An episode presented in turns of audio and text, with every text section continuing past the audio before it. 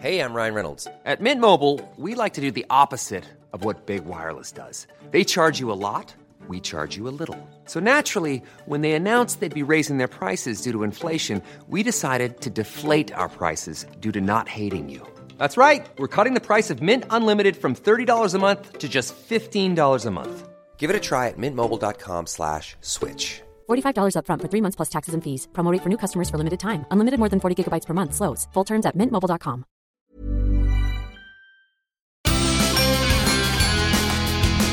Hola, soy Hanna Fernández, profesional de la comunicación, emprendedora y apasionada del bienestar y del crecimiento personal.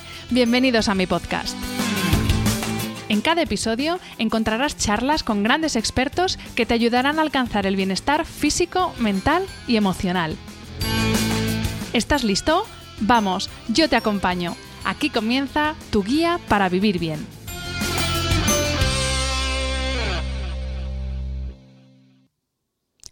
Hola a todos y bienvenidos a un nuevo episodio del podcast de Hanna Fernández. Ya sabéis que durante este último mes la marca Isabel Mora, especializada en moda íntima, baño, panties y medias, ha sido el mecenas de este programa. El episodio de hoy es un broche perfecto para cerrar un mes en el que hemos trabajado para crear contenido de valor centrado en el autocuidado, como los directos que he hecho en Instagram y que habéis escuchado en este podcast sobre cómo cuidarnos en casa y sobre hábitos saludables, o como la entrevista de la semana pasada al psicólogo Isaac Palomares sobre mindfulness y autocompasión para mejorar nuestros problemas de sueño. Y hablando de sueño, una mala noche de sueño no solo se nota en tu estado de ánimo, en tu humor, incluso en las ganas que tienes de hacer cosas como ir a trabajar o practicar deporte. Una mala noche de sueño también se nota en tu cara. Notas que tu piel tiene menos brillo y un tono más pálido, es posible que las ojeras se hagan más visibles que otros días e incluso puedes apreciar arruguitas que no ves los días que duermes a pierna suelta. Y no solo te pasa a ti cuando te miras al espejo. Es fácil adivinar si otra persona ha tenido una buena o mala noche tan solo de un vistazo. Sin embargo, a pesar de ser algo tan evidente, tampoco existe hasta la fecha mucha ciencia basada en criterios objetivos que haya investigado los efectos de la privación de sueño en nuestro rostro, especialmente en nuestra piel. En el episodio de esta semana vamos a buscar el porqué de esos signos tan delatadores y de qué forma podemos tratarlos con la doctora Carmen Galera, dermatóloga cosmética y directora de la clínica Derma4You. Espero que disfrutéis de este episodio tanto como yo he disfrutado grabándolo. Comenzamos. Bienvenida, doctora Carmen Galera, y mil gracias por dedicarnos este ratito esta tarde. Hanna, estoy encantada de estar contigo, no te lo imaginas. Eh, me apetece decirte que yo descubrí el mundo de los podcasts gracias a ti, a una amiga que me recomendó eh, que te siguiera en podcast, que te escuchara y yo no sabía ni que existían los podcasts. Así que cuando hace una semana quisiéramos uno juntos, bueno, bueno, bueno, me morí de la ilusión, así que estoy feliz de estar contigo ahora. Pues Muchas gracias. Lo mismo digo, es un súper placer. Hay que decir que es, este es el tercer intento de grabar este episodio porque la tecnología la tenemos un poquito en contra. De hecho, bueno, estamos grabando por Skype. Si hay algún corte de sonido, pues eh, ser comprensivos porque, bueno, la situación es lo que manda. A mí me encantaría tener a Carmen delante en persona, ya la tendré en un próximo episodio. Pero bueno. Ahora la realidad manda y eh, gracias a Skype podemos estar grabando este episodio. Así que pues vamos ya a comenzar, Carmen, con la primera pregunta. Eh, a ver, durante el día nuestra piel está expuesta a muchos elementos ambientales que nos agreden, ¿no? La radiación ultravioleta, la contaminación, el humo del tabaco, radicales libres, etc. Si además a esto le añadimos eh, el estrés con el que vivimos nuestro día a día y además le añadimos el cansancio derivado de que no solemos dormir lo que nuestro cuerpo necesita, pues nuestra cara denota y, se, se, ve ya solo de un vistazo que eh, nuestra piel tiene evidentes signos de envejecimiento y que estos signos van y vienen según el día y según hayamos dormido. Entonces, mi primera pregunta, Carmen, es eh, ¿cuáles son los mecanismos que utiliza nuestra piel para protegerse durante el día de todas estas agresiones? Pues la verdad es que la piel está hecha, está creada para eso, para defenderse ante todos estos eh, agentes ambientales. Mm, de hecho, sus múltiples funciones van un poco encaminadas a eso.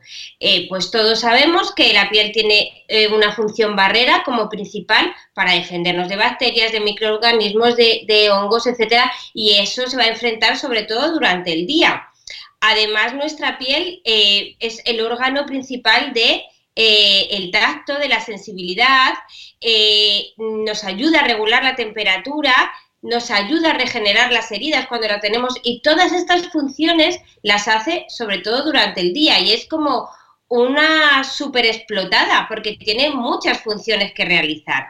Entonces, eh, para poder realizar todas estas funciones eh, necesita energía y eh, esa energía la, mm, crea o la obtiene de una reacción química que eh, os sonará a todos que es un mecanismo de oxidación, ¿vale? Se llama así oxidación porque se hace en, presencia de oxígeno y eso lo realizan las células de la piel para poder obtener energía y hacer todas esas funciones que hablábamos durante el día. Entonces, eh, la oxidación en general es algo bueno, eh, pero de ella se generan unas moléculas que también nos, suenan a todos, que se llaman radicales libres, que en un pequeño número, en un número normal, pues las necesita el cuerpo pues para defenderse de microorganismos y las necesita también para aumentar la vascularización de determinadas zonas, o sea, para, para defenderse también. Pero que cuando las condiciones eh, externas son peores, como las que tú nos has descrito, o sea, son más intensas de lo normal o de lo que deberían, pues nuestra piel no da abasto con sus mecanismos de defensa habituales para poder defenderse bien. Y esos mecanismos de defensa, que era lo que tú me preguntabas, son los antioxidantes, los antioxidantes naturales que tiene la piel y que obtiene sobre todo de lo que ingerimos. ¿vale? De nuestra nutrición. Por eso también es, tiene mucha interrelación con esta charla que vamos a hablar, pues al final nuestra alimentación. Entonces, la piel utilizará antioxidantes naturales para defenderse y de esa oxidación, de esos radicales libres y podrá hacer bien sus funciones durante el día si tiene un aporte extra de esos antioxidantes, porque si no, no lo va a poder hacer. Y entonces lo que va a hacer es que se va a envejecer más aceleradamente de lo que debería. ¿Vale? Otro mecanismo de defensa que tiene la piel y que se le conocemos todos y que es muy específico de la radiación ultravioleta es la activación de la melanina.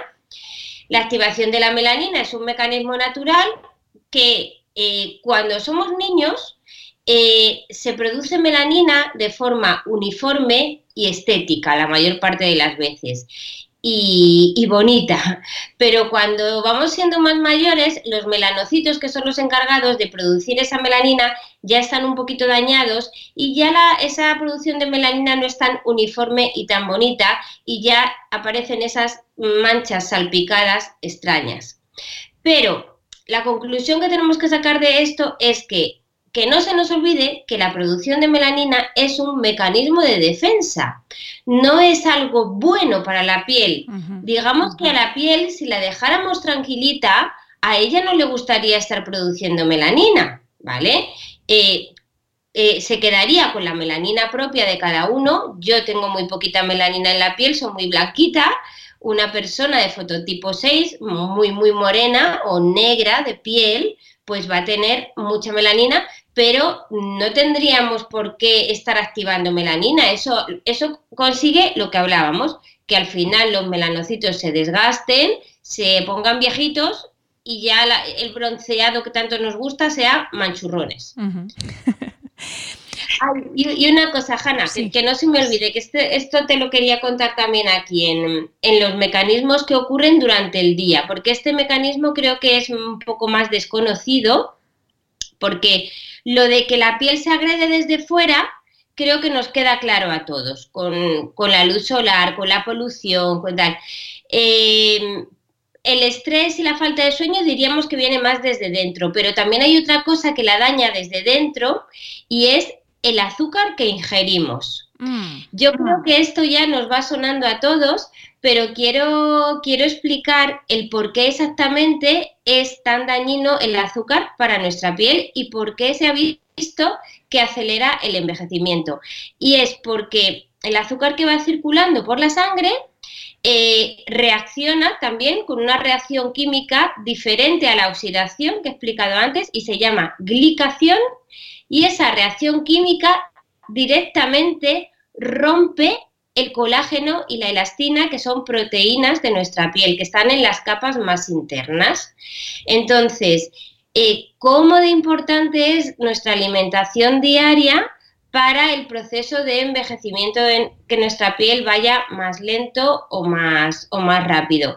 Y volvemos a lo mismo, esa agresión hace que la piel durante el día tenga que trabajar de más y en exceso para defenderse. O sea, por el día nuestra piel es una luchadora nata. Le vienen agresiones por todos los lados y ella tiene que ser capaz de defenderse por todos los lados.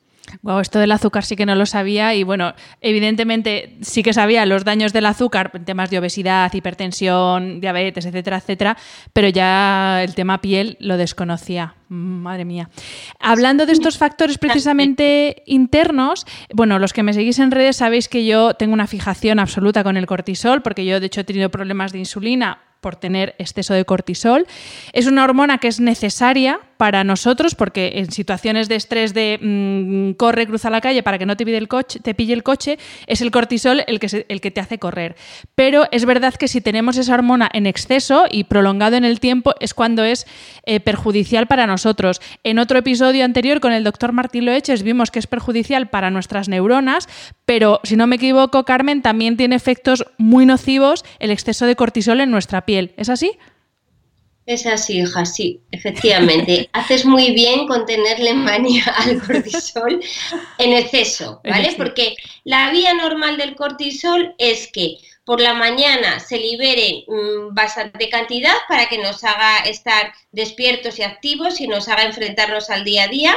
Luego que se mantenga en unos niveles más o menos normales, estables durante el día y que por la noche baje. Lo ideal es que baje. Así lo enlazamos con el podcast del sueño. Entonces, cuando durante todo el día está a niveles más altos de lo normal y además por la noche está a niveles que ya no le corresponden, pues eh, se genera una reacción en el organismo a través de, unas moléculas que se llaman citoquinas proinflamatorias, o sea, todo genera una inflamación que va a conllevar también otra vez de nuevo destrucción del colágeno y de la elastina, ¿vale?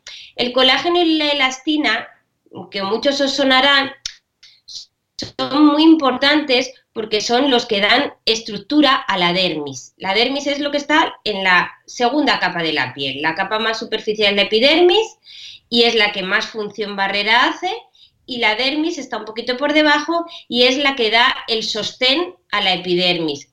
Entonces, claro, hace que la piel esté tensita, bonita, por eso es tan importante la dermis en, el, en que la piel esté bonita y joven. Entonces, si el cortisol está fracturando esas fibras de colágeno, las está degradando porque se ve que se acelera su degradación y encima está haciendo que, que no se regeneren como deberían porque continuamente se están regenerando, va a haber una acción total del cortisol en el envejecimiento.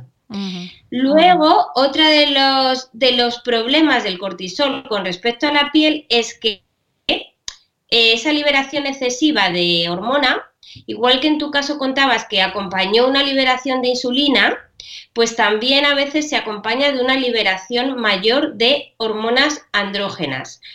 Sabes que las mujeres también tenemos andrógenos, no solo los hombres, y los andrógenos hacen que a nivel de la piel se libere más glándula sebácea, o sea, la glándula sebácea se desarrolle un poco más y libere más grasa y eso va a ser un inicio de eh, lesiones de acné o de que quien ya tiene tendencia desarrolle más acné.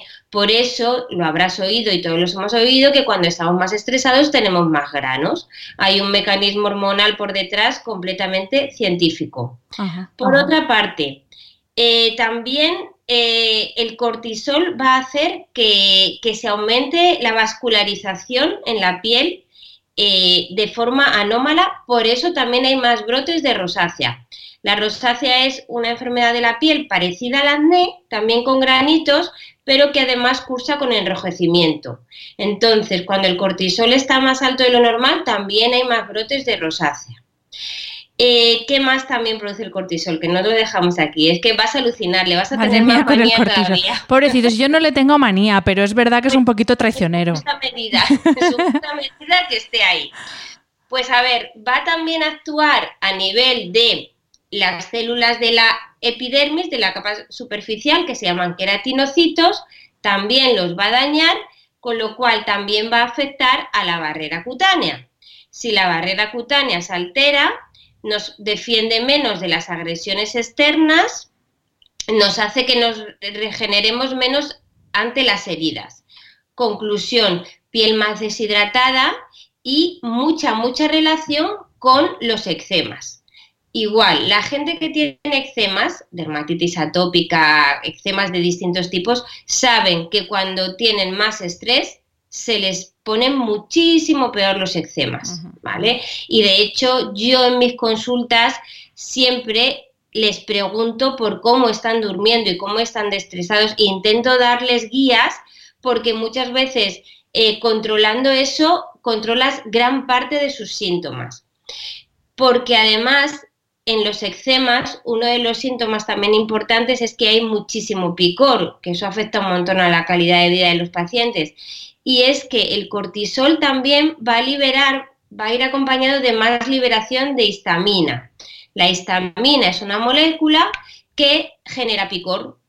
A todos nos suena porque sabemos que los antihistamínicos nos ayudan a controlar el picor.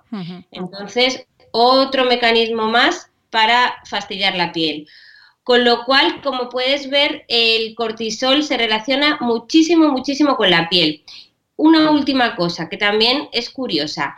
Eh, como hemos dicho, que es a través, sobre todo, de mecanismos inflamatorios, pues va a afectar también un poquito a la inmunidad, nos va a bajar un poquito las defensas. Por eso también, seguro que has oído o que, pues eso, han oído, los que nos van a escuchar se van a sentir muchos identificados, que cuando están más estresados les salen más herpes labiales. El herpes labial, que es un virus que, casi todos estamos contagiados desde pequeños y que se va activando a lo largo de la vida, y la gente que lo suele tener sabe que cuando está más estresada suele tener más brotes de herpes, porque realmente estamos más estresados, nos baja un poquito la inmunidad y eso hace que el virus del herpes se active. Carmen, hemos hablado de qué hace nuestra piel durante el día, pero eh, si no me equivoco, durante la noche sucede lo contrario, ¿no? La piel pasa de ese modo protección a modo reparación y es en ese es el momento en el que se recupera de todas esas agresiones que ha sufrido durante el día. ¿Cómo es este proceso de reparación? Bueno, pues obviamente después de esa guerra que le damos a la pobre piel durante el día, efectivamente necesita repararse por la noche y regenerarse. Se va a estar continuamente regenerando. Entonces, tiene la ayuda principalmente de dos hormonas. La primera de ellas es la melatonina, que yo creo que también nos, nos suena a todos. La melatonina, eh, pues desde, desde siempre se ha liberado en nuestro organismo cuando se ha ido la luz solar cuando desaparece y, entonces esto le hace al organismo pues que le vaya bajando la tensión, incluso que le vaya bajando la temperatura para que el organismo vaya entrando en sueño, ¿vale? Pero antes se sabía que esa era su función y ya. Investigando más en la melatonina se vio que esta era la que luego activaba las células madre de nuestra piel para que éstas se regeneraran. O sea que eh, su función, aparte de hacernos introducir en el sueño, es que el estar liberándose por la noche hacía que la piel se estuviera regenerando. Entonces, la melatonina va a ayudar en la regeneración de la piel a dos niveles. Por un lado, a nivel de la capa más, más superficial, en la epidermis, donde están los queratinocitos, y va a ayudar a que los queratinocitos viejos se vayan expulsando y se vayan generando queratinocitos nuevos. Y en la capa de por debajo, la que os he contado antes, la de la dermis, lo que va a hacer es ayudar a que los fibroblastos, que son las células que hay en esa capa, generen más fibras de colágeno, generen más elastina y se estimule más ácido hialurónico. En la otra pregunta, Hanna, te había contado que el colágeno y la elastina eran muy importantes para sostener la piel, pero no te había dicho nada del ácido hialurónico. El ácido hialurónico es como el relleno que hay entre el colágeno y la elastina para que todo esté bien sujetito, o sea que el hialurónico también es muy importante. Y por la noche todo eso se va regenerando gracias al estímulo de los fibroblastos, gracias a la melatonina. Eh, ¿Qué más hace la melatonina que es alucinante? Pues es que es un potente antioxidante, se ha visto también. Hemos dicho eh, en la primera pregunta que eh, nuestra piel necesita de antioxidantes, porque lo que más nos ocurre por el día es que nos oxidamos mucho. Entonces, que por la noche se libere esta hormona va a luchar contra estos radicales libres, se va a unir a estos radicales libres de más en exceso que se han producido en el día y los va a bloquear, con lo cual va a permitir que nuestra piel no envejezca en exceso. Em, tenemos eh, una última función importante a nivel de piel de la melatonina y es que a nivel de otras células de la piel, que son los melanocitos, va a hacer que no se transformen, no produzcan melanina inadecuada. Por lo tanto, también va a ayudar a que las manchas estén más controladas. O sea, otro factor muy importante que nos importa muchísimo no tener manchas. Y mm, lo, único malo es que la melatonina disminuye con la edad, ¿vale? Con lo cual, si encima de que la melatonina disminuye con la edad, nosotros no tenemos un ciclo del sueño adecuado y no hacemos caso a la liberación de melatonina y cuando se va la luz solar no intentamos irnos a la cama y demás, pues encima vamos a liberar menos, con lo cual pues todos estos procesos tan necesarios de por la noche no se van a realizar bien. Por lo tanto, nuestra piel obviamente va a sufrir bastante. Entonces, hemos dicho que la melatonina se libera por la noche y otra hormona también muy importante se libera por la, por la noche y es la hormona del crecimiento. La hormona del crecimiento que todos sabemos que nos ayuda a crecer, súper importante cuando somos niños, pues se libera en un 70% por la noche y es cuando ayuda a regenerar los tejidos, eh, pues los tejidos óseos, los tejidos musculares, por eso nos dicen que los niños tienen que dormir más horas porque necesitan crecer más y también actúa a nivel de la piel y va a regenerar todas las células de la piel. Por lo tanto, mm, hay un poquito de polémica y durante unos años eh, se estuvo dudando si, ¿por qué no mm, suplementar con hormona de crecimiento, puesto que lo perdemos con la edad, con el fin de envejecer menos? De hecho, ya, ya incluso está un poco pasado de moda, pero hubo unos años que la gente de Hollywood y la gente que tenía mucho dinero, porque la hormona de crecimiento sintética cuesta mucho dinero, pues se suplementaba, porque claro, mm, decían, bueno, pues si yo lo pierdo con la edad, pero lo añado pues voy a estar, mi piel va a estar más joven, con todo el sentido del mundo. Em, eso ahora e, está un poco en duda porque no se sabe muy bien hasta qué punto los contras pueden ser mayores que los pros. Pero yo estoy segura de que hay mucha, mucha, mucha gente que se toma hormona de crecimiento. Lo que pasa que se consigue por vías un poco mm, no, no, ordinarias, ¿vale? Eh, yo no sé si en un futuro eso se estandarizará, se, acabará de estudiar bien que realmente sí que sirve, que nos ayuda para envejecer más despacio y para mantenernos más joven, sería ideal, pero de momento está en duda. Lo que sí que no está en duda es que si tenemos niveles bajos de melatonina, sí que es bueno que la suplementemos. Sobre todo, eh, quien tiene problemas de sueño, uno de los, de los tratamientos más sencillos y por donde se suele empezar muchas veces es eso, suplementar con melatonina.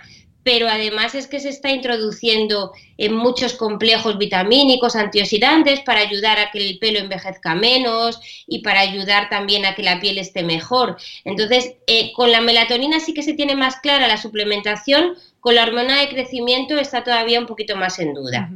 Bueno, está en duda para este fin de antienvejecimiento de la piel, pero sí que se utiliza como un tratamiento médico para otras patologías.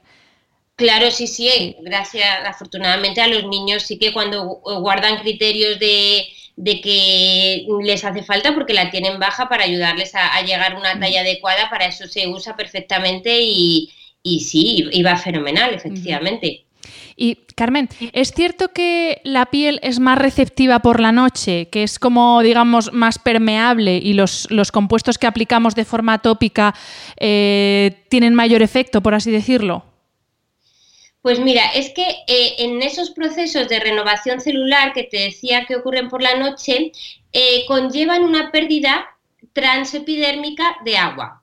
Entonces, sí que puede ser adecuado que por la noche mm, pongamos productos que ayuden a cubrir un poquito, hacer más barrera para evitar esa pérdida de agua.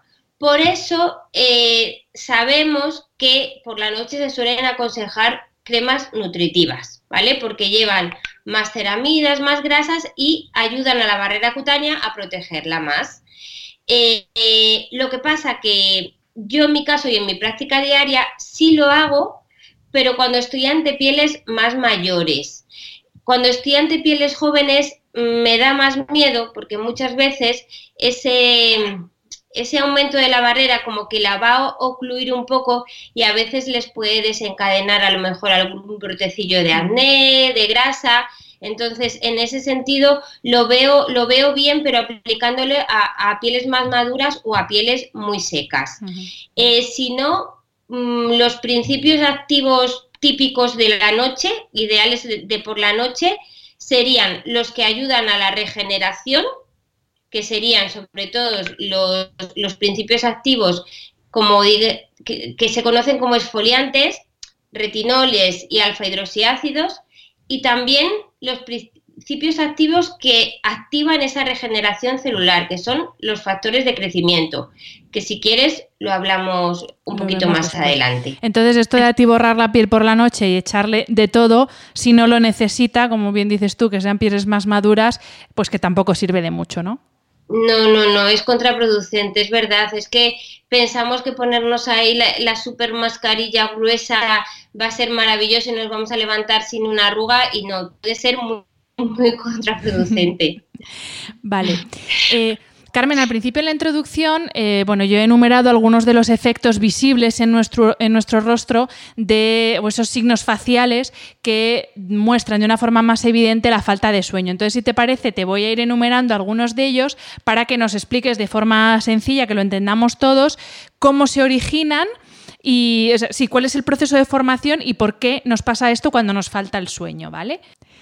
El primero que te quiero, por el que te quiero preguntar, Carmen, es eh, por los párpados caídos y también por la comisura de los labios caída, que pareces un poquillo así como que hace como cara triste. Mm.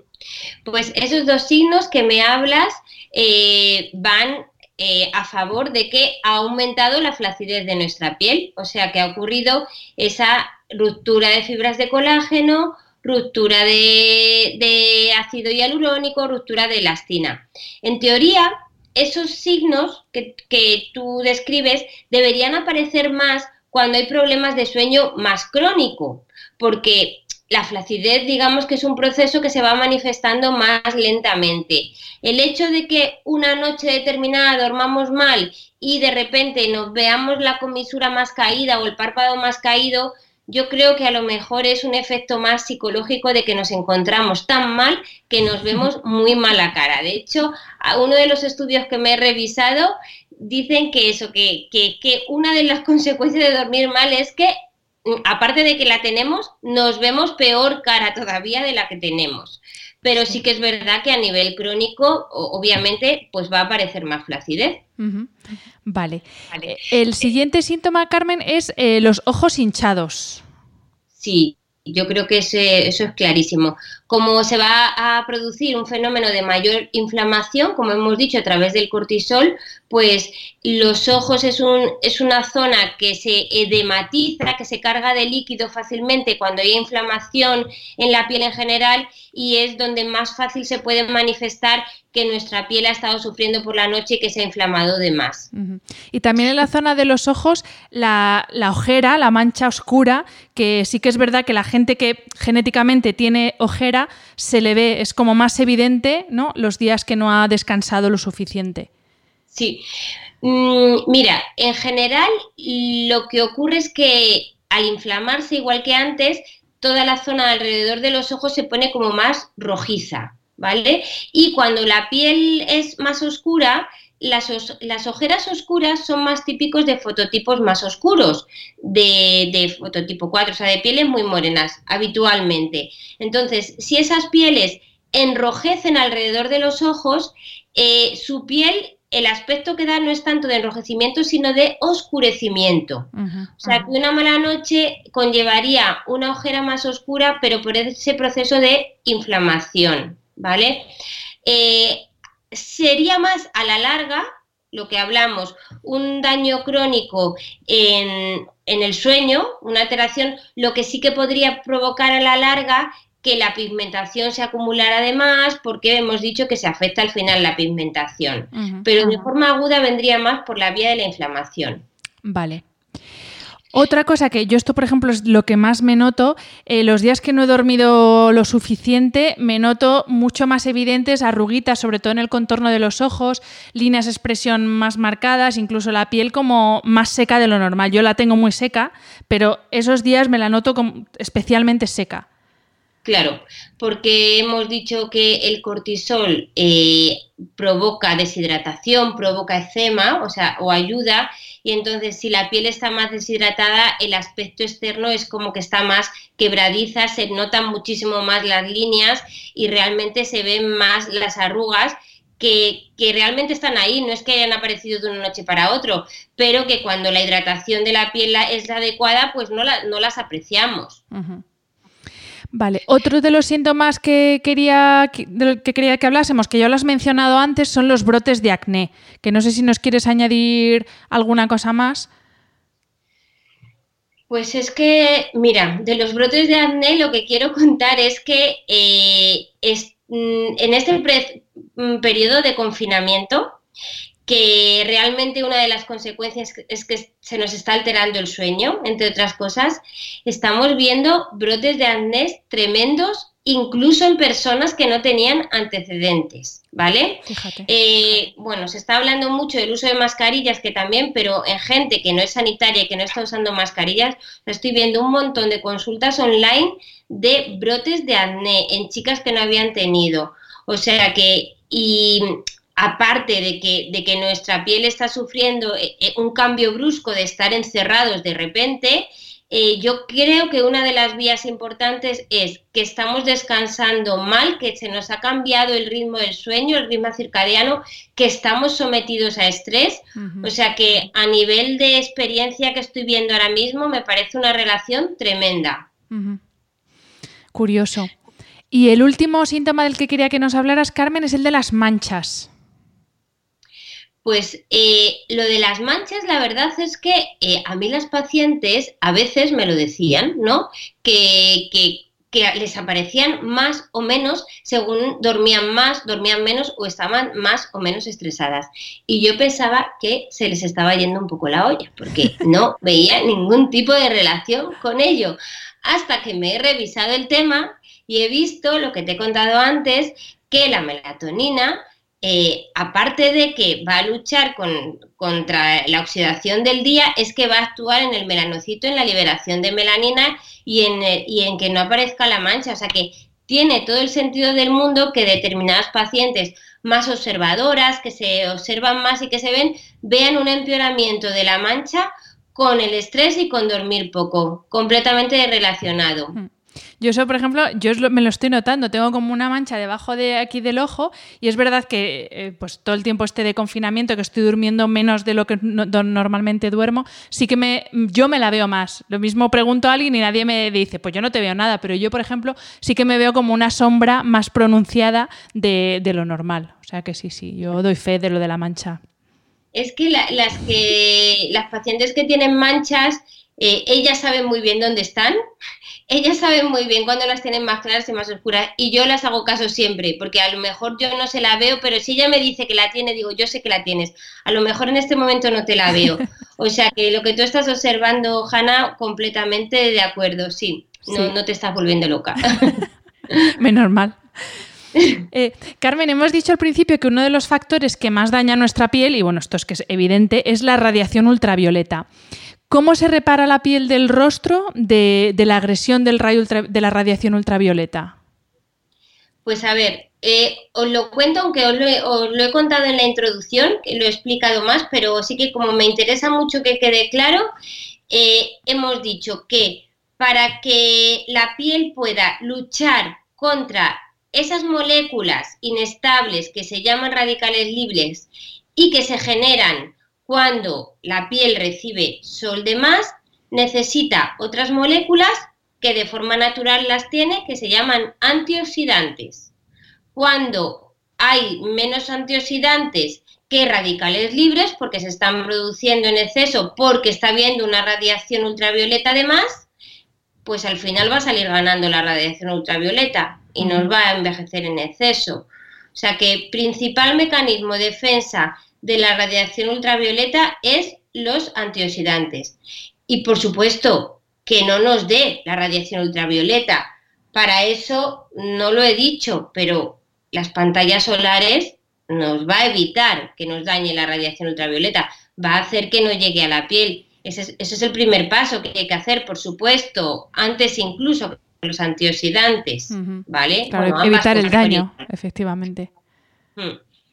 Y otra luz que también es eh, perjudicial y creo que cada vez hay más estudios que están intentando ver la consecuencia que tiene la luz azul sobre la piel. Para quien no lo sepa, la luz azul es eh, esta luz que emiten los dispositivos electrónicos a los que estamos conectados todo el día, el móvil, el ordenador, la tablet, incluso la televisión. Y yo por lo que he leído, ahora nos dirás tú, Carmen, eh, es, una, un tipo de radiación que incluso penetra más en la piel que el rayo UVA y que, los rayos UVB. Eh, y que por lo tanto puede provocar problemas aún más graves de manchas y de fotoenvejecimiento. ¿Esto es así? ¿Cómo, ¿Qué precauciones tenemos que tener con la luz azul? Vale, pues mira, me, encanta que me saques este tema, está muy de actualidad.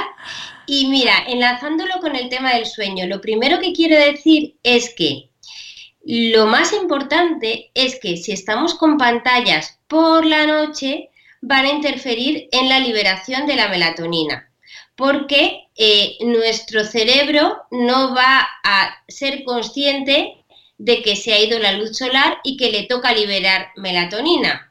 Por lo tanto, vamos, si estamos mucho con el móvil sobre todo, porque es lo que más cerca tenemos de la piel, por eso hablo del móvil o de la tablet o del ordenador, eh, si estamos hasta por la noche muy cerca del móvil, nuestra melatonina va a disminuir menos, nos va a afectar bastante en el sueño y nuestra piel va a sufrir mucho. O sea, esa sería casi la vía más importante de daño de la piel de la luz azul, casi la más importante.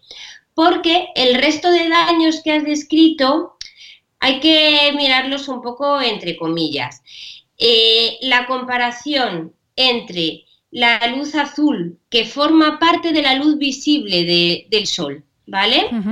Eh, las pantallas es luz azul solo, pero la, radiación solar, la visible, también lleva luz azul. Eh, no es tan dañina como los, ultravioleta, no, no es tanto. Es más, sigue siendo más dañino los ultravioleta, sobre todo a nivel de, de cáncer, ¿vale? Vale sobre todo a nivel de cáncer de piel y sobre todo a nivel de envejecimiento de la piel, porque ya sabemos que el cáncer de piel y el envejecimiento de la piel van completamente unidos.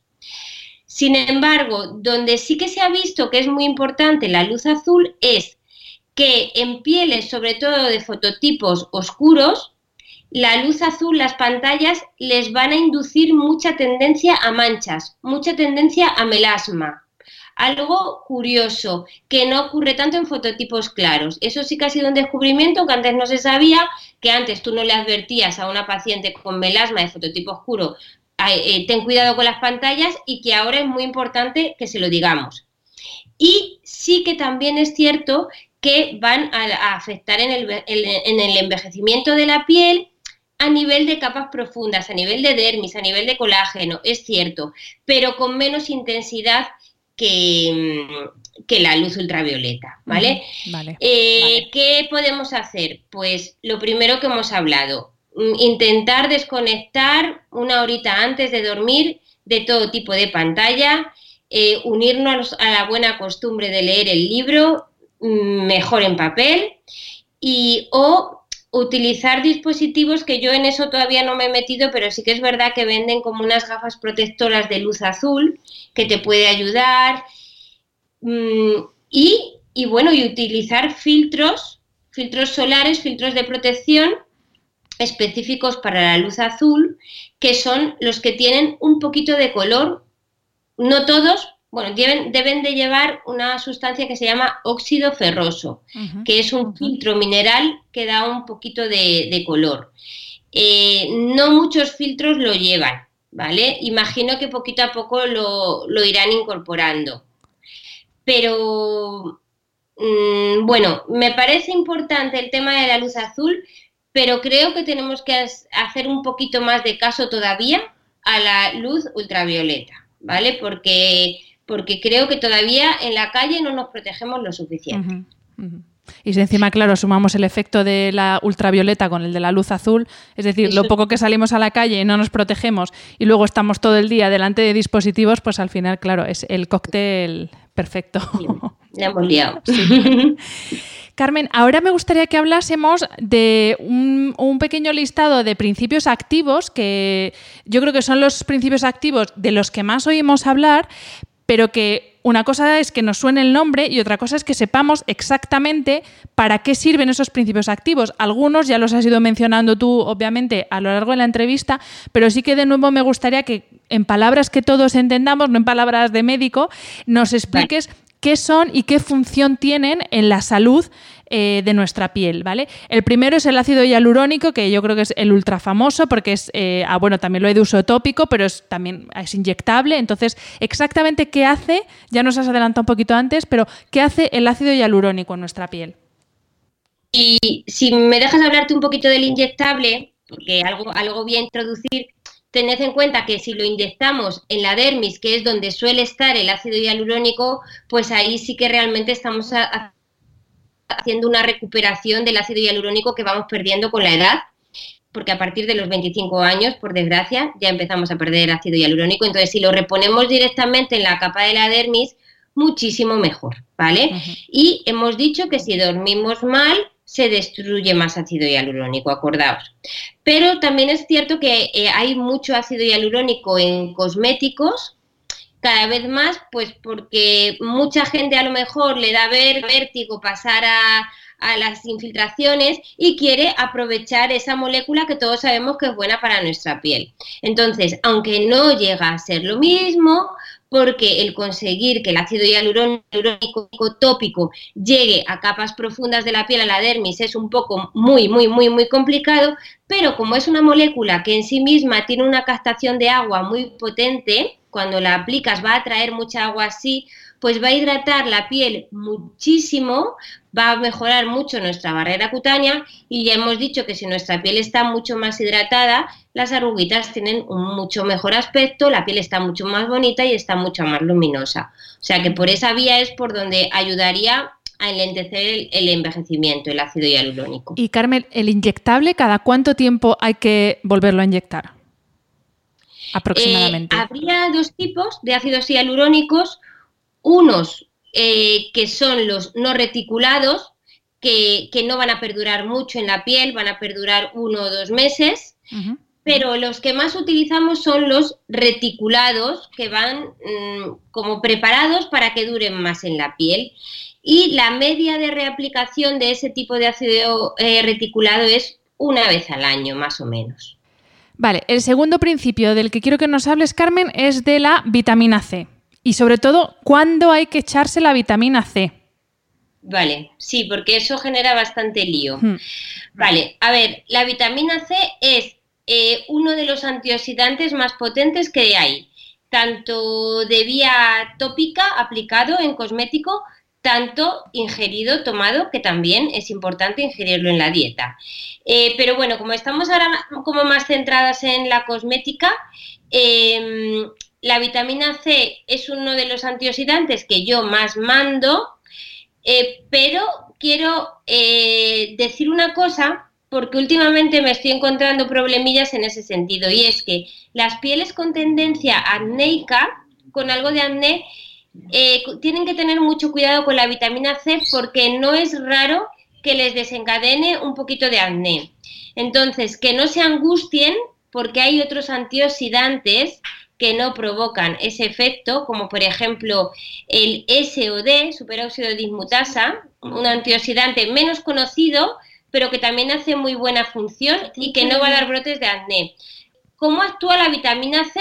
Pues ayudando a nuestro organismo a tener eh, esa lucha contra los radicales libres, ¿vale? Va a apoyar a los radicales libres, o sea, no los va a apoyar, perdón, se va a unir a ellos para bloquearlos y que estos radicales libres no nos dañen el resto de estructuras celulares. Esa es su función principal.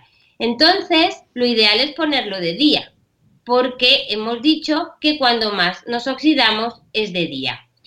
Hay una falsa creencia de que la vitamina D eh, por el día condiciona que nos aparezca más manchas.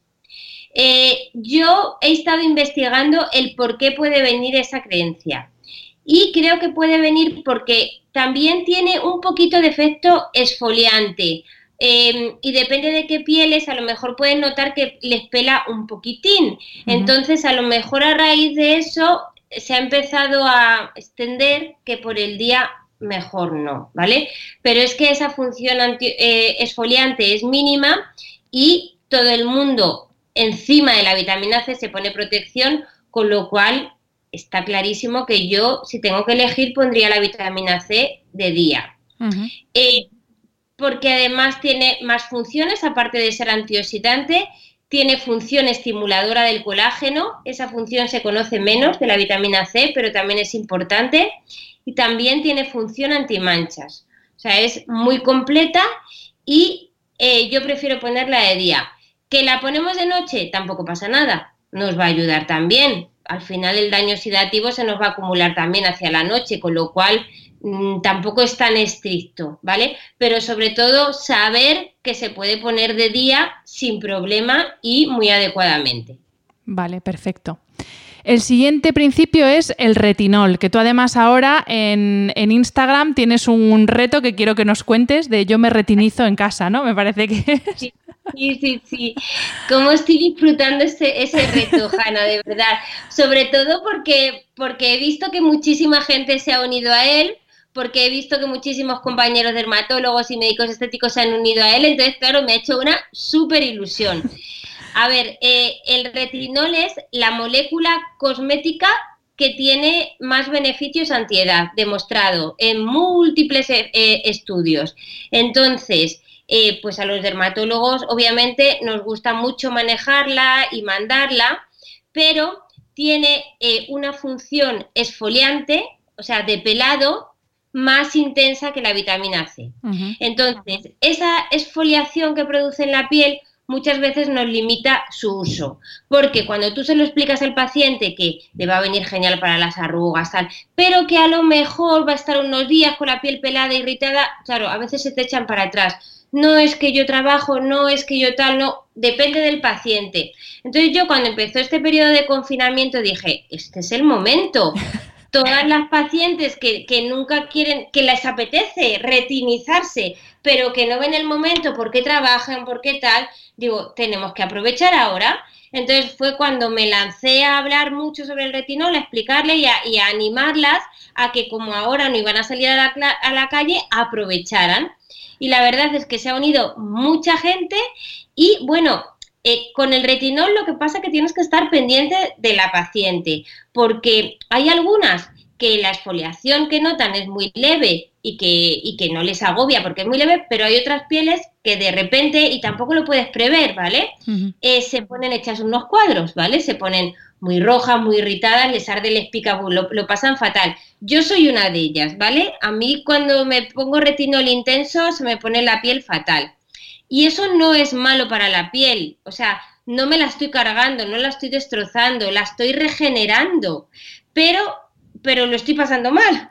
Y claro, cuando no eres dermatólogo, pues tú no sabes si te estás haciendo algo daño sobre tu piel y, te vuelves un poco loco. Entonces tienes que estar muy cerca del paciente y yo pues con Instagram, como afortunadamente ahora tenía más tiempo, pues he contestado miles y miles y miles de preguntas y de dudas porque qué menos, ya que era yo la que les estaba animando a retinizarse, como para luego no darles respuesta a, no te preocupes, es normal, descansa tales días, haz esto, lo otro, tal. He ido guiando en todas las pautas para que ellas siguieran haciéndolo.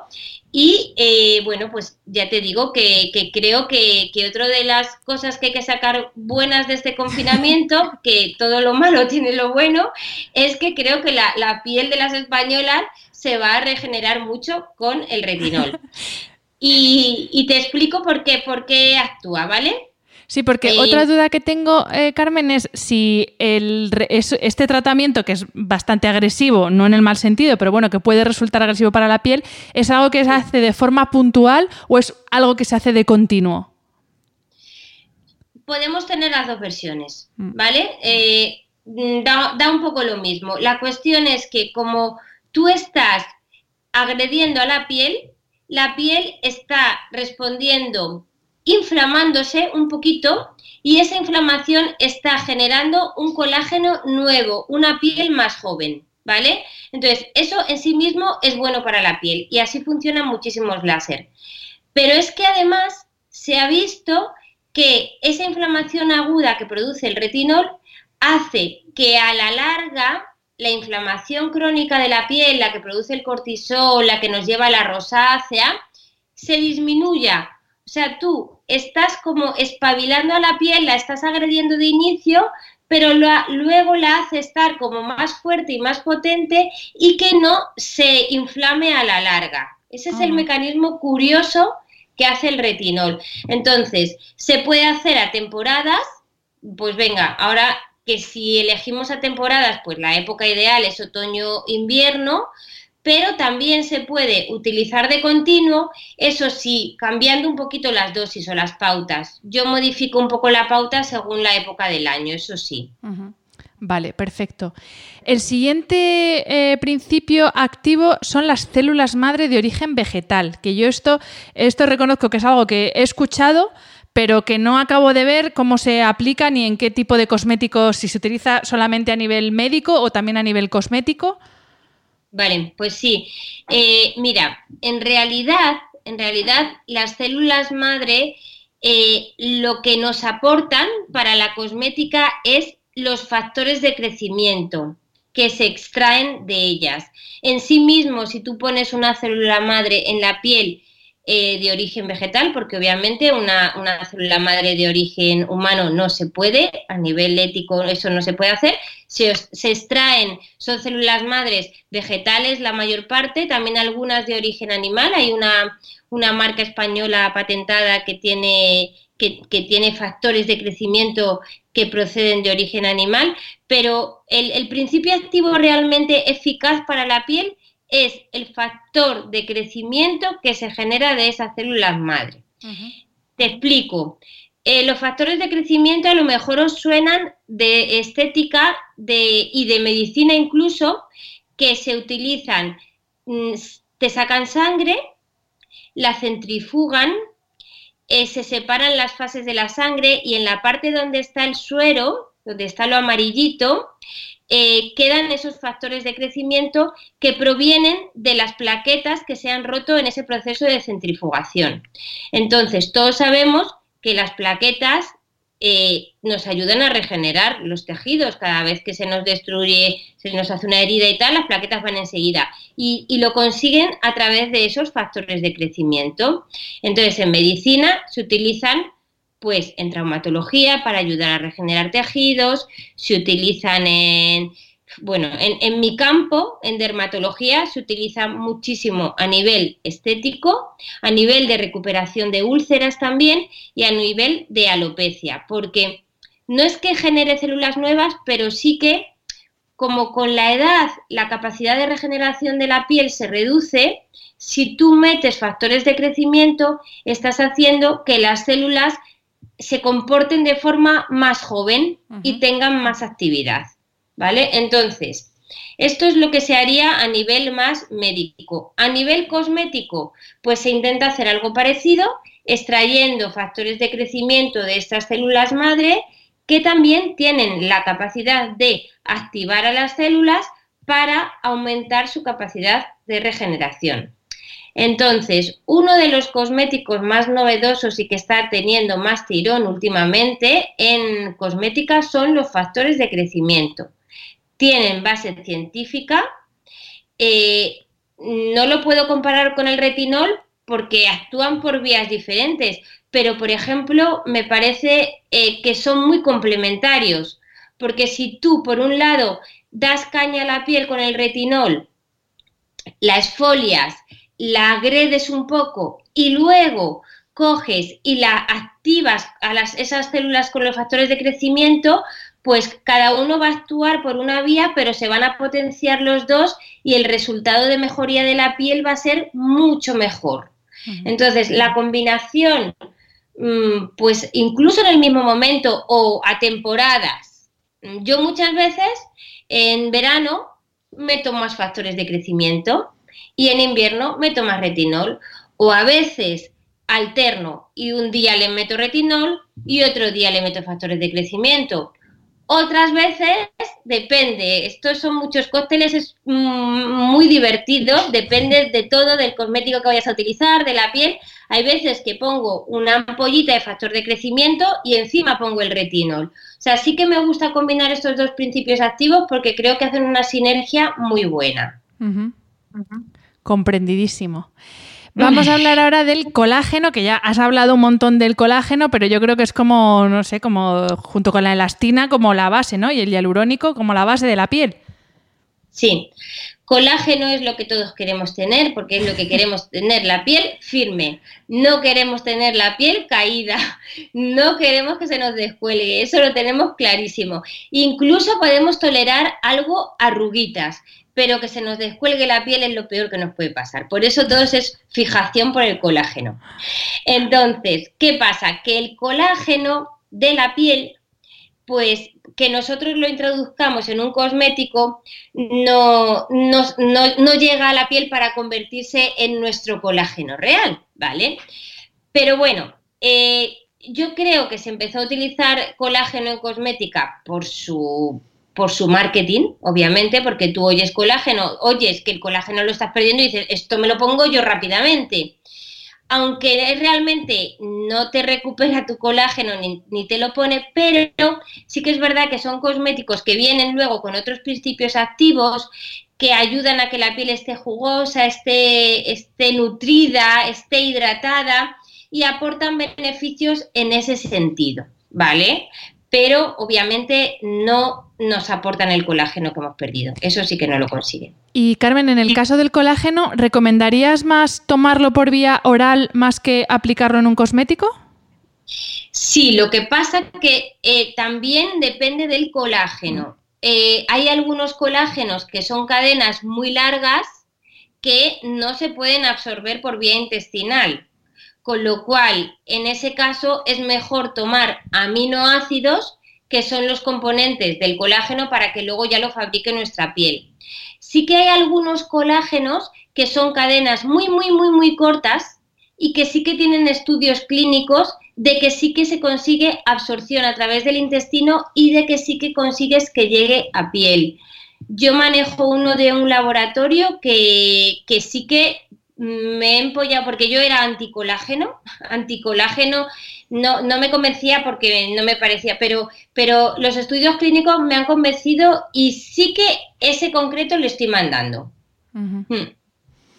Perfecto. Vale, y el último principio del que me gustaría que nos hablaras, que también nos lo has adelantado antes, es de la melatonina, pero en este caso de uso tópico, porque creo que no es lo mismo la que segrega el organismo que la que se utiliza de forma tópica, ¿no? Para, para, como, para potenciar esa barrera protectora de la piel. Corrígeme si no es así. Sí, eh, mira, se está empezando a introducir en cosmética yo, por ejemplo, de alguno de los cosméticos que uso, sí que, sí que viene, por ejemplo, en algunos fotoprotectores, que me gusta esa combinación, porque si aparte de hacer la función barrera, yo le estoy metiendo un antioxidante, pues me, gusta, le, le va a potenciar. Creo que la melatonina seguirá creciendo en ese sentido. También está introducida en productos tópicos para el pelo, como antioxidante del bulbo piloso igual para que no envejezca y el pelo esté de mejor calidad. Y, creo que sí que no es que esté súper extendido, pero sí que es una molécula que creo que va, que va a tenerse en cuenta próximamente. Vale. Y otra cosa que he dicho que la melatonina era lo último, pero no, me he saltado uno, que es el de los filtros minerales. Antes nos has hablado del óxido ferroso, también se habla mucho, creo que es el óxido de zinc, pero yo no tengo tampoco muy clara la diferencia entre los lo que son filtros minerales, lo que no lo son, si los cosméticos que encontramos habitualmente como protección solar, qué tipo de filtros son. Entonces, si nos puedes aclarar un poco la diferencia. Sí que es importante explicar el tema de los filtros físicos y los químicos porque sí que se ha hablado mucho de ese tema y yo creo que a la gente le interesa. Los filtros físicos son los, más antiguos, los que salieron al principio, los que se decía pantalla total, que te dejaban la cara completamente blanca y que, pues sí, llevaban zinc, o sea, son restos de minerales que hacen una barrera. Funcionaban muy bien porque no dejaban atravesar el sol, es como si te pusieras una camiseta en la cara, bueno, más que una camiseta en la cara, y el sol ante él rebota. Se dejaron de usar porque eso, ese plastón, a ver qué hacías con él en la cara, ¿vale? Y se empezó a investigar en eh, fotoprotectores químicos, que pues es un milagro de la ciencia porque tú te pones una crema transparente y cuando llega la radiación solar se produce ahí una reacción química que hace que esa radiación no penetre. O sea, impresionante. Entonces, durante muchos años, pues se tiró por estos fotoprotectores químicos porque eran mucho más cosméticos. Eh, llegó un par de problemas y es que se empezó a ver que algunos de estos fotoprotectores químicos afectaban un poco a los ecosistemas de los mares porque nos ponían mucha protección y estaban afectando a los corales y, eh, y, y además se vio también que estos fotoprotectores químicos sí que se absorbían un poquito a sangre, sí que llegaban adentro del organismo, algo que tampoco se quería. Eh, el año pasado salió un artículo muy importante en una revista americana de dermatología que midió exactamente la cantidad de filtro químico que había en la sangre. Si una persona se ponía durante ocho horas, estaba ocho horas en la playa y se estaba reponiendo el filtro químico cada dos horas como debe ser, el nivel que llegaba en sangre era más alto del recomendado más alto del permitido. Entonces ahí empezó también a surgir un poquito polémica. Eh, entonces, todas estas tendencias han hecho que se vuelva a investigar en los fotoprotectores físicos y que se intenten mejorar su cosmética, ¿vale? Ahora mismo hay fotoprotectores físicos que tienen una cosmética mucho mejor que los antiguos, ya no son eh, efecto yeso y a mí me gustan. No puedo decir que los filtros químicos sean lo peor de lo peor, ni mucho menos, porque de hecho hay, hay algunas moléculas que no dañan el medio ambiente porque se lo han curado para que así sea y porque normalmente no hay nadie o hay muy poca gente que esté ocho horas en la playa poniéndose el protector cada dos horas y la cantidad que es eh, muy gruesa. O sea, eso fueron unas condiciones porque era un estudio, pero la realidad no es así. Entonces, eh, yo combino, ¿vale? Combino y me adapto en función del tipo de piel, que es lo que más me interesa. Por ejemplo, pues a ti antes hemos estado hablando de un protector que te he mandado y te he mandado uno en concreto porque he visto que es el mejor para ti. A cada persona le mando el que creo que es mejor para él. Pero en cuanto a la protección de la luz visible, no de la radiación ultravioleta, sino de la radiación visible, hasta ahora los que protegen son los filtros físicos. Hasta ahora no hay ningún filtro químico que yo sepa hasta donde me he estudiado que proteja ante la luz visible. Entonces, si queremos estar protegidos ante la luz visible, que sabemos que una de las radiaciones que hay en la luz visible es la luz azul, tenemos que utilizar filtro físico. Yo a veces lo que hago a mis pacientes complicadas de manchas y tal en verano es que las digo que se pongan doble protección, que se pongan filtro químico y filtro físico y me hacen caso, son buenísimas, ¿vale? No sé si es mucho lío, te he contado mucho rollo, si puede servir para aclarar o si no. No, no, totalmente, porque, porque ya te digo, o sea, y por ejemplo también lo que tú comentabas, al final eh, los filtros químicos, hay también una corriente muy fuerte de, sobre todo de especialistas en disruptores endocrinos, que no están muy a favor de utilizar estos filtros eh, químicos como se están utilizando ahora. De hecho, yo, bueno, tengo un podcast que lo, lo emitiré próximamente precisamente sobre esto. Entonces me interesa mucho la parte de una explicación sobre estos filtros minerales, porque es verdad que también hasta ahora solamente era posible encontrarlos pues en los típicos productos de herbolario, que es como una pasta que tampoco, que no es ni agradable de poner ni de llevar. Entonces me interesa mucho y sobre todo me interesa saber que la industria cosmética está avanzando también en este sentido, porque yo, por ejemplo, eh, me interesa bastante el tema de los disruptores endocrinos. En la medida de lo posible estoy intentando equilibrar un poco, sobre todo en lo que como y en lo que me he hecho, para que no sea todo súper químico. No es quimiofobia, pero bueno, eh, si, tengo una alternativa natural igual de efectiva, ¿por qué no la voy a utilizar? Y, me interesaba mucho tu, opinión sobre este tema, porque sobre los filtros solares, claro, hay ahora muchísima presión para que utilicemos fotoprotección y necesaria, porque es un problema gravísimo el cáncer de piel, pero claro, hasta dónde esa fotoprotección puede a la larga provocarnos otros problemas. Entonces, por eso me ha gustado mucho la explicación que nos has dado porque ha sido muy sencilla pero muy, muy esclarecedora. Mm. Vale, me alegro. Y Carmen, vamos a ir terminando la entrevista y lo que vamos a hacer ahora, que ya lo tenemos hablado, es que vamos a adelantar un tema que vamos a tratar en un siguiente episodio, porque eh, ya llevamos una hora prácticamente grabando y este tema nos da para otra hora, que es el tema de la microbiota.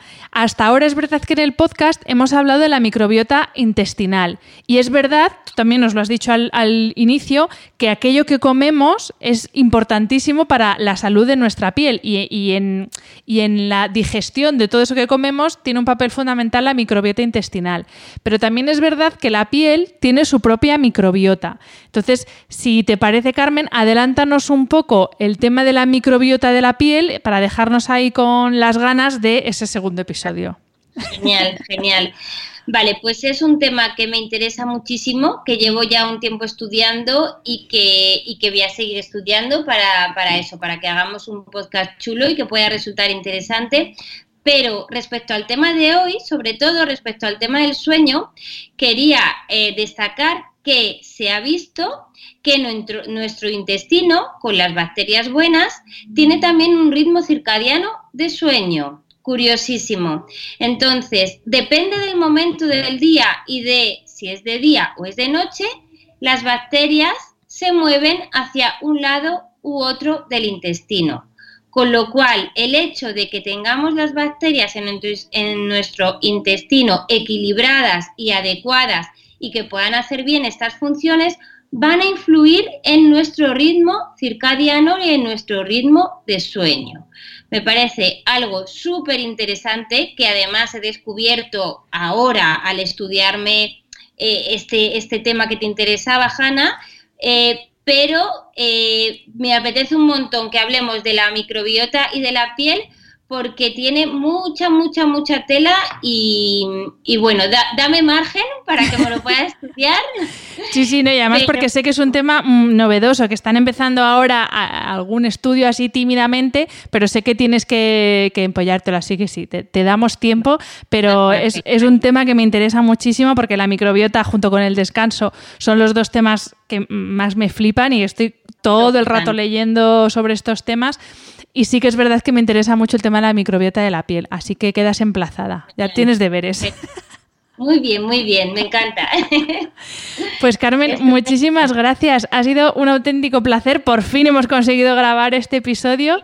Eh, ha sido un gustazo. Es un gustazo verte en redes. Me encantas. Por eso tenía muchas ganas de grabar contigo. Y, y lo dicho, que muchísimas gracias. Nada, lo, lo he disfrutado muchísimo porque ya te digo que estaba muy ilusionada pero además, como, como notas, el tema me apasiona y he disfrutado un montón contándotelo. Así que nada, deseando que, que volvamos a juntarnos. Fenomenal, Carmen. Pues mil gracias de nuevo y como siempre a los que nos estáis escuchando, muchas gracias por estar al otro lado del micro y hasta el siguiente episodio. Un abrazo. Si te ha gustado el episodio, déjame una reseña en Apple Podcast o en cualquiera de las plataformas donde se emite. Me ayuda mucho conocer tu opinión y tus sugerencias para este programa. También puedes escribirme a través de mi página web hanafernandez.es, donde encontrarás las notas sobre cada episodio y recursos adicionales, y a través de mi cuenta de Instagram hanaecr. Y si quieres apoyar económicamente este proyecto, puedes hacerlo a través del link paypal.me barra podcasthana. Mil gracias por estar al otro lado y hasta la semana que viene.